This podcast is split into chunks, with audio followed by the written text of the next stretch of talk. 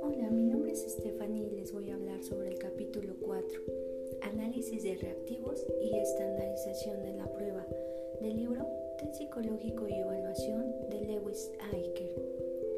El análisis de reactivos se centra en el funcionamiento de reactivos individuales, mientras que la estandarización de pruebas se ocupa de la interpretación normativa de los reactivos de la prueba en su conjunto o de alguna de las partes o subpruebas que la integran. Análisis de reactivos. Cualquiera que sea el tipo de prueba, estandarizada o elaborada por el maestro de habilidad o de personalidad, un análisis post-mortem de los resultados es tan necesario como en la medicina o cualquier otra empresa humana.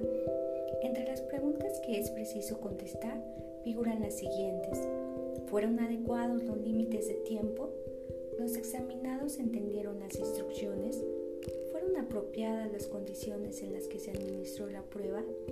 ¿Se manejaron de manera adecuada las situaciones de emergencia? El principal objetivo de dicho análisis de reactivos es contribuir a mejorar la prueba al revisar y rescatar reactivos ineficaces. Otra función importante de dicho análisis, en especial en una prueba de aprovechamiento, es proporcionar información diagnóstica sobre lo que saben o no los examinados. Pruebas con referencias a criterios y de dominio. El objetivo de tal evaluación con referencias a criterio o área no es descubrir qué calificación obtiene una persona en relación con otra, sino qué nivel se encuentra en cuanto a determinados objetivos de una lección, curso o programa. Diferencias individuales y validez de los reactivos. Las pruebas psicológicas se han diseñado sobre todo para evaluar diferencias entre individuos en cuanto a características. Mientras mayor sea el cuidado con el que se lleva a cabo dicha evaluación, mayor será la precisión con la que se podrá predecir el comportamiento a partir de los resultados de la prueba. En consecuencia, los encargados de elaborar pruebas intentan diseñar reactivos que permitan diferenciar a las personas en cuanto a lo que quieren medir.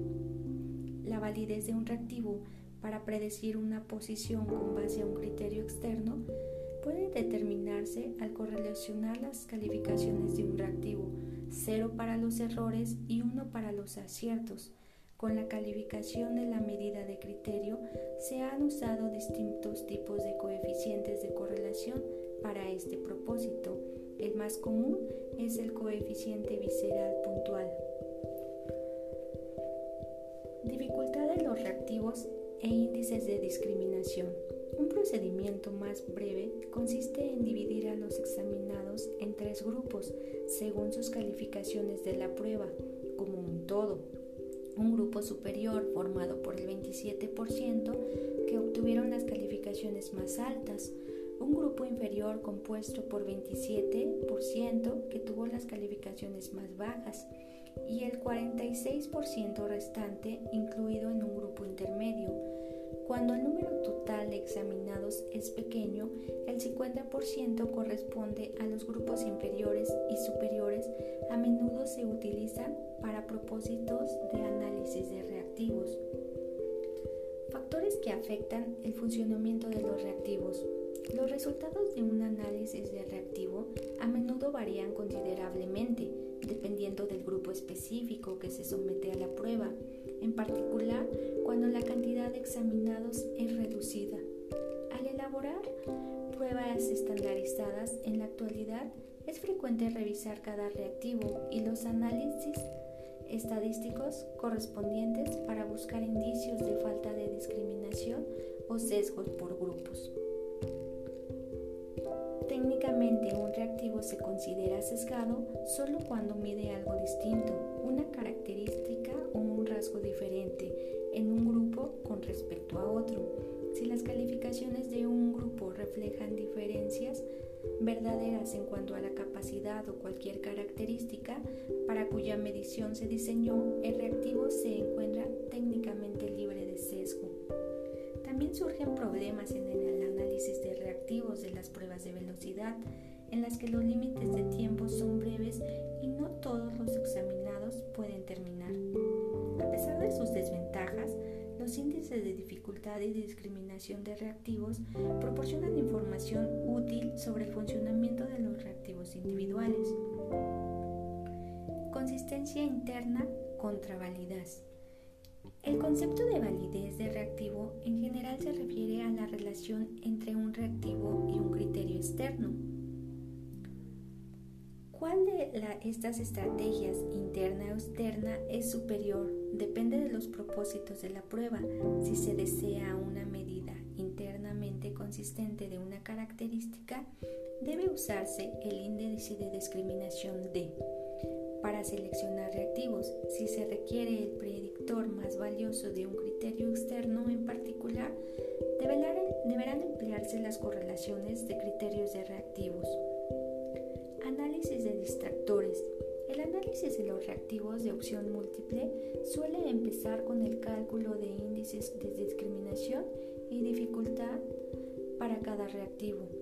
El método más sencillo para determinar si todos los distractores están funcionando como debieran es contar el número de veces que cada distractor se seleccionó como la respuesta adecuada por los examinados del grupo superior o por los del grupo inferior. Curvas características de los reactivos. Para hacer más efectiva la proporción de las personas que contestan un reactivo correctamente, debieran aumentar en forma continua con, el incremento de las calificaciones totales en la prueba o en la subprueba. El que un reactivo de prueba funcione de esta manera puede determinarse mediante la curva características del reactivo. La teoría de respuesta al ítem. La teoría de respuesta al ítem IRT se basa en la relación funcional teórica entre un continuo de capacidad latente supuesto y las respuestas a reactivos individuales en una prueba. Los cálculos que conllevan son muy complicados y en general deben realizarse con la ayuda de un programa de cómputo como Logis, Bilot y Asvical. Empleado para diversos propósitos, incluyendo la elaboración de las pruebas, la calibración de las calificaciones de pruebas, con el fin de proporcionar un marco de referencia para interpretarlas. La IRT es posible desarrollar pruebas de, de clasificación, de selección y con referencias a criterios sumamente precisas. Estandarización y normas de las pruebas. La estandarización también incluye aplicar la prueba a una muestra grande de personas, la muestra de estandarización. El principal propósito de estandarizar una prueba es determinar la distribución de puntuaciones crudas en la muestra de estandarización grupo norma. Las normas indican la posición de una persona en la prueba con respecto a la distribución de las calificaciones obtenidas por personas de la misma edad cronológica, grado, sexo u otras características demográficas. Las normas para pruebas colectivas pueden estar basadas hasta en 100.000 personas, mientras que el tamaño del grupo de normas para una, una prueba individual cuidadosamente estandarizada es más probable que sea entre 2.000 y 4.000.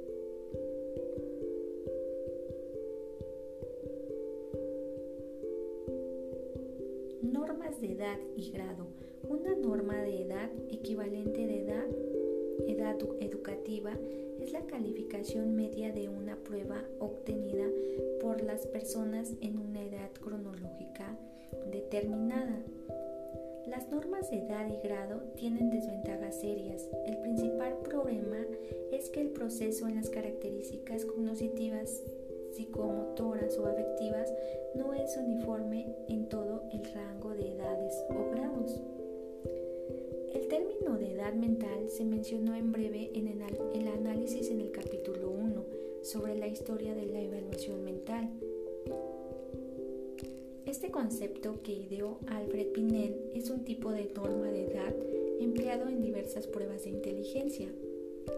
La calificación de edad mental de un examinado en particular corresponde a la edad cronológica del subgrupo del niño de todas las mismas edades cronológicas.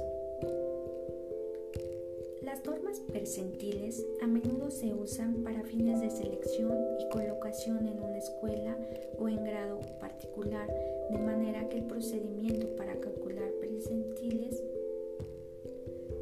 se describirá más adelante.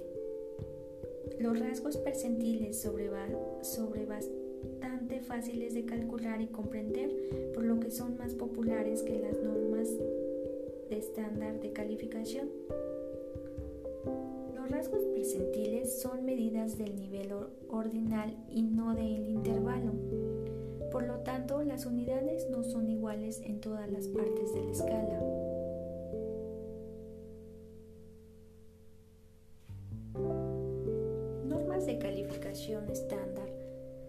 Diferencia de los rasgos percentiles, las calificaciones estándar representan la medición en una escala de intervalos.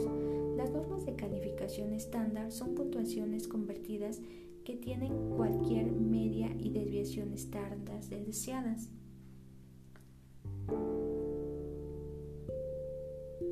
En resumen, el principal objetivo de un análisis de reactivos es mejorar una prueba modificando o descartando los reactivos ineficaces.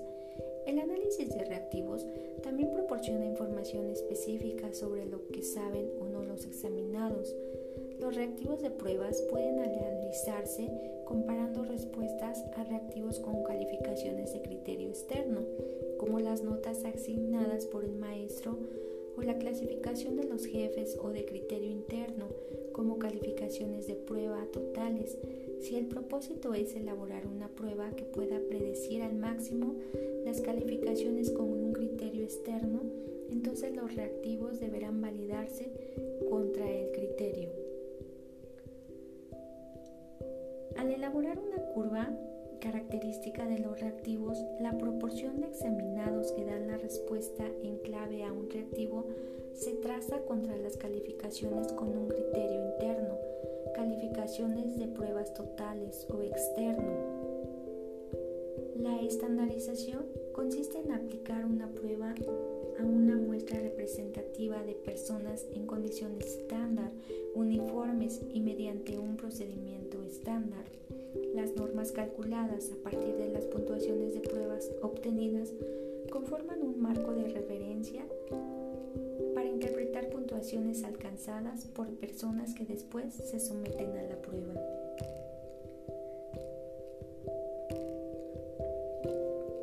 La principal desventaja de las normas de edad y grado es que el proceso en el aprovechamiento o capacidad no es uniforme a través de la edad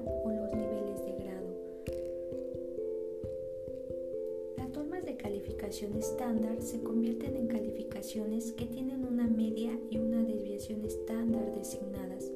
Las calificaciones de pruebas paralelas pueden escalarse para lograr igualdad, sino igualdad estrictamente de varias maneras. Tradicionalmente las pruebas se han igualado por el método equipercentil, pero los métodos más resistentes acarrean modelos de respuesta de reactivos técnicamente más complejos. Y aquí doy por terminado el capítulo 4 del libro de psicológico y evaluación. Gracias.